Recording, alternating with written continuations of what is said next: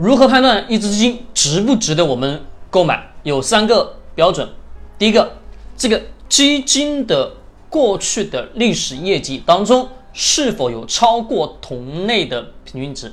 假设过去的三到五年，某只基金的同类平均值能达到什么百分之一十五的年化收益率？那么想，这基金在三到五年内是否有超过百分之一十五以上，乃至达到百分之二十、百分之三十？那各位，如果能超过，当然这基金是值得我们去购买的。为啥？因为它长期来说历史业绩比同类平均值跑的什么更加的强势，更加的优秀，这是当然值得。那第二个标准是什么？是我们得要去看这个基金的经理人，他的年化收益率能达到百分之多少？通常是达到百分之一十五以上是为最好的，如果连百分之一十五以上都达不到，当然是不行的，说明什么？基金经理的投资能力是非常弱的。